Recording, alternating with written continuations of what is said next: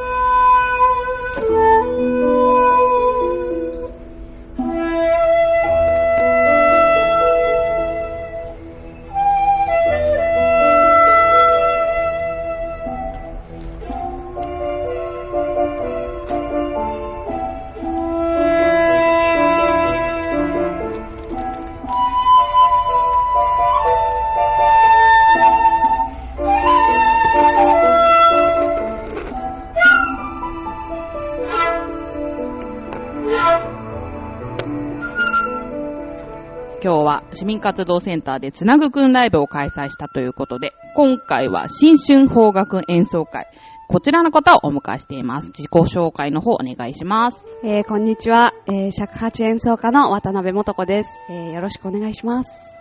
今日開催されたつなぐくんライブ新春邦楽演奏会なんですけれども、どうでしたか？今日の感想は。えー、今日の、えー、お客さんはすごい目線があってですね、あの、すごい、あの、話しやすかったですね。その、演奏しながら、あの、合間合間に話すときに、あの、結構、皆さん目を下に向かれちゃうお客さんっていらっしゃるんですけど、今日のお客さんはみんな、あの、目線をすごい合わせてくださったので、あの、話しやすかったというところが大きかったですね。参加者の方なんですけど、今日はまあ比較的年配の方が多かったようなんですけど、まあ尺八っていうことで、毎回そうなんでしょうか？そうですね。どちらかというと、あの、年配の方が多くて、あの、それかもう逆に、あの、学校公演になってしまって、まあ自分たちのライブをやるときは、まあ自分たちの年齢層の人がちょっと集まる、あの、多いかなという感じで、やはりどちらかというと年配の人が多いようですね。こういう伝統的な尺八ということで古典を研鑽する一方で、バロック音楽と邦楽器によるアンサンブルといった新しい試みにも挑戦されているようなんですが、その、バロック音楽とやる、あの、演奏会は割と前衛的な、あの、ジャンルなんですね。あの、もう本当に新曲しか、あの、出てこない、あの、現代音楽の世界の、あの、アンサンブル室町っていう、あの、グループなんですけれど、そこは、逆にあのもう作曲家ですとか、その一般の人ももちろんいらっしゃるんですが、現代音楽が好きな人が、あの、集まるという形の、あの、演奏会になりますね。はい。聞いていただくとわかると思うんですけど、本当に尺八の音色ってもっと素晴らしいなと思って、日本のああいう楽器でしか出せない音だなと思うんですけど、まあ、このちょっと尺八の楽器についてもいろいろお聞きしたいと思うんですけど、すごいなと思ったのが、作る過程で割れちゃうとか話されてたと思うんですけど、楽器の保管ってすごく大変なんじゃないですか？楽器の保管は、えっ、と、ビニール袋ですね。あの、細長いビニール袋に入れて、さらにその上に袋を入れて、え、かぶせて、で、保管してます。で、あの、もう、一番怖いのは、あの、クーラーですとか、いう暖房器具ですね。ああいうのにさらされてしまうと、あの、すごい、あの、割れちゃうので、海外とか、ホテルとか、そういう時は、中に野菜のくずとか入れて、こう、湿気を保たせて、あの、割れないように、すごく注意してます。野菜のくずですか？あの、尺八を作る、その、制作者の人に、あの、ロシアとかそういう外国に行くときに、割れないように、どうしたらいいですかって、あの、伺ったら、とにかくその野菜のくずを、あの、ビニール袋に入れて、その中に尺八を入れなさいと。なので、ホテルの人とかに、あの野菜のくずくださいとか言って、向こうで調達して、全然割れることなく、あの、無事に演奏を終えることができました。なんかそういうメンテナンスとか、もうそういうのすごく大変そうですけど、そもそも尺八を始められたきっかけっていうのは何なんですか？えっと、尺八を始める前に特に何もしてなかったんですが、あの、子供の頃に外国に行っていて、で、あの、6歳から、えー9歳の間だったんですけど、えーカナダとスイスに行っていて、で、あの、向こうでインターナショナルスクールに入れられてたんですね。なので、すごいたくさんの民族の人たちの中にいて、で、やっぱりそういう中にいると日本文化って何なのってすごく聞かれて、で、向こうの人って割と自分の国の自慢すごい大々的にするんですよね。でも、まあ自分とか、まあ一緒にいた日本人の子たちっていうのは、あの、謙遜がやっぱり美しいと思っているから、その、そんなに自慢しないですし、また何を自慢していいのか？っていうのが自分でもよくわかっていないっていう子供だったので、やっぱり日本に帰ってきた時に、あの、日本の中でいいところって何なんだろうっていうアンテナをやっぱりどこかで張り巡らしていたというか、そういう種が自分の中にあって、それであの、尺八に会った時に、あの、それまでクラシックしか聴いてなかったので、自分は、それこそ西洋音楽しか聴いてなかったので、尺八の音って、やっぱり不思議ですし、その音楽感も、やっぱり西洋の音楽と全然違うので、あの、自分の国の音楽なのに、自分でもわからない世界って何なんだろうっていうのが、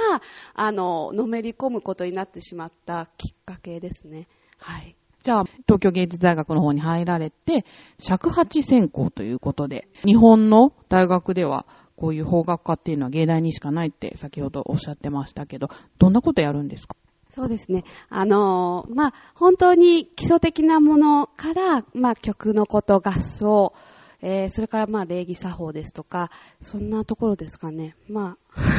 結構やっぱりあの、小さい大学なので、すれ違った時に、ちゃんと止まって、あの、ちゃんとした角度でお辞儀するとか、あの、そういうことは結構、あの、見られていましたし、あの、ちゃんと、あの、しないとっていう神経で、あの、大学生活を送ってました。そういう日本のわびさびみたいな、そういったものも勉強するっていう。先ほど、あの、楽譜？尺八の楽譜っていうのを見せていただいたんですけど、ちょっと写真を皆さん見ていただけたらと思うんですけど、これについてちょっと教えていただけますか？えー、尺八の楽譜は、あの、流派によってもまた違うんですが、えー、今写真に載っているのは私の金庫流の、あの、尺八の譜面で、えー、ロツレチリって縦に、あの、楽譜を読むようになっています。で、ロツレチリというのは指使いですね。あの、一番塞いだのがロで一個開けるとツというように、指使いでできた、あの、譜面で、点がついてるのが拍、くリズムになっています。見するとお経本みたいな 印象なんですけど、なんかそういう宗教的な絡みと尺八ってなんか関係あったりするんですか？歴史的には、えっ、ー、と、その尺八が始まったことが、コムソから発端してるので、やはりあの、宗教とももちろん関係してるんですが、その譜面とは多分、関わりがないんじゃないかと思うんですが、あの、日本の譜面って、そのおことでも、あの、いろんな楽器すべて入れると、あの、200種類ぐらいあるそうなんですね。なので、西洋の方は5000譜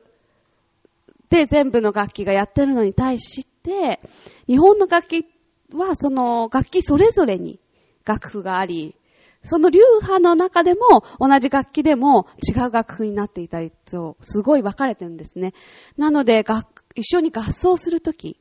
は、やっぱりもうお互いの譜面見てもわからないので、結構そこは、ここからやり直そうっていうのも、あの、なんかどう、どうやって言おうみたいな、あの、難しさは時々ありますけれどもね。じゃあ、尺八のちょっと歴史についても聞いてみたいんですけど、何時代ぐらいからあるんですか？尺八は、えー、奈良時代にもう、あの、中国から伝来していたと言われていて、えー、雅楽ですね。科学の中に一旦入ったんですけど、そのが、今、雅楽の中に尺八はなくて、その雅楽のアンサンブルの中で多分その尺八は役割がなかったんだと思うんですけど、弾き出され、その後あの、天福とか、人よぎりっていうすごいちっちゃい、あの、楽器になり、えー、いろいろ遍歴をくくぐり抜け、江戸時代に今の、あの、スタンダードの尺八寸のああいうタイプのあの尺八というものがあの形になってきたと言われていますね。はい。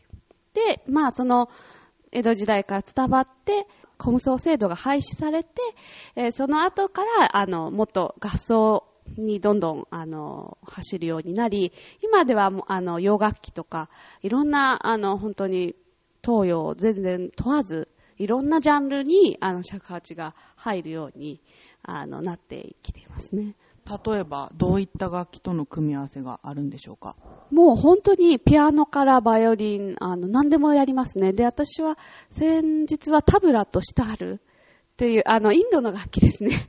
と一緒にやってみました。あの、日本の伝統、あの、伝統的な曲の中に、あの、タブラとシタールが入ってくるっていう、あの、風に、あの、やってみて、すごく面白かったんですけど、で、逆に、その、もう本当に、あの、こっちが、あの、インド音楽に入れるかっていうんで、あの、おことの人と、尺八で、そのシタールとタブラと4人で、あの、セッションみたいなことも実験的にやってみたり、もう、多分その、尺八自体は、その限界がないので、どんな楽器とでも、あの、一緒にアンサンブルとか面白いことはどんどんできるんじゃないかと思っています。はい。そのじゃあ、インドの楽器と一緒にやった時っていうのはどうだったんですか？反響というか。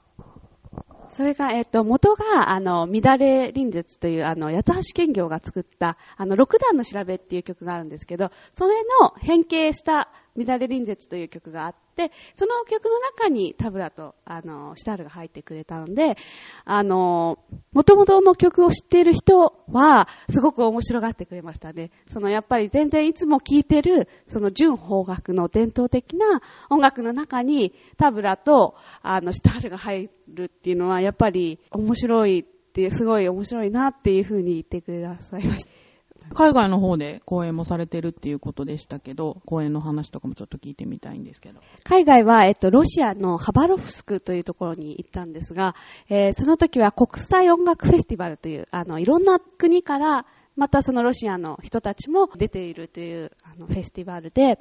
その時は、あの、震災の3日後だったんですね。だから3月14日に、あの、成田に行き、もう初めての計画停電で、もう、まず、一番何が大変だったかというと、飛行場に行くことでした。で、その、もう電車が全部止まっていて、まあ、ちょっとは動いてるんですけど、成田まで乗り継げるほどは、どこも運転していなかったので、またガソリンがあの頃なかったんですね。なので、途中まで自分の家の車で行ってもらって、途中からその一緒の共演者の人が迎えに来てくれて、で、その途中まで行ったらその子の親戚の車に乗りみたいな、もう本当に車を乗り継いで、なんとかあの、成田にたどり着いて行ったんですけれども、あの、演奏内容としては、あの、本当にもう古典的なものを、日本の古典をあの持ってったので、あのすごくなかなか聞かれない音楽なので、すごくあの喜ばれたという記憶があり、また自分もその中で演奏したことで、こういう世界観なんだなっていうような、その西洋音楽に対して日本の美学っていうのは、こういうところにあるんじゃないかっていう様々な発見をできるいい旅になりました。渡辺さんの場合ね、小さい頃に海外にいたっていうことも含めてね、割と外から見るその日本の伝統っていう視点なのかなと。洋楽器とかにはそんなに関心はなかったんですかね？洋楽器はすごく好きで、弟がバイオリンやっていたっていうこともあり、本当に子供の頃は洋楽器ばっかり聴いてたんですね。なので逆に、その自分の親がその方角の人で、家の人ではないので、なんて言うんですかね、自分が日本の音楽をやりながらも、半分こう外国人のような感覚でやってるところもあるんですよね。さすがに最近はそういう感覚もなくなってきたんですけど、その西洋音楽ばっかり聴いて育ってきた人間が邦楽をやるっていうのは、やっぱり一種、こう、半分カルチャーショックを感じながら、あの、自分の国の音楽を学んだり、あの、感動したり、発見したりしてるっていうところがあって、でも今の日本人ってもしかしたらそういう感覚の人多いんじゃないかなと思って、逆にその、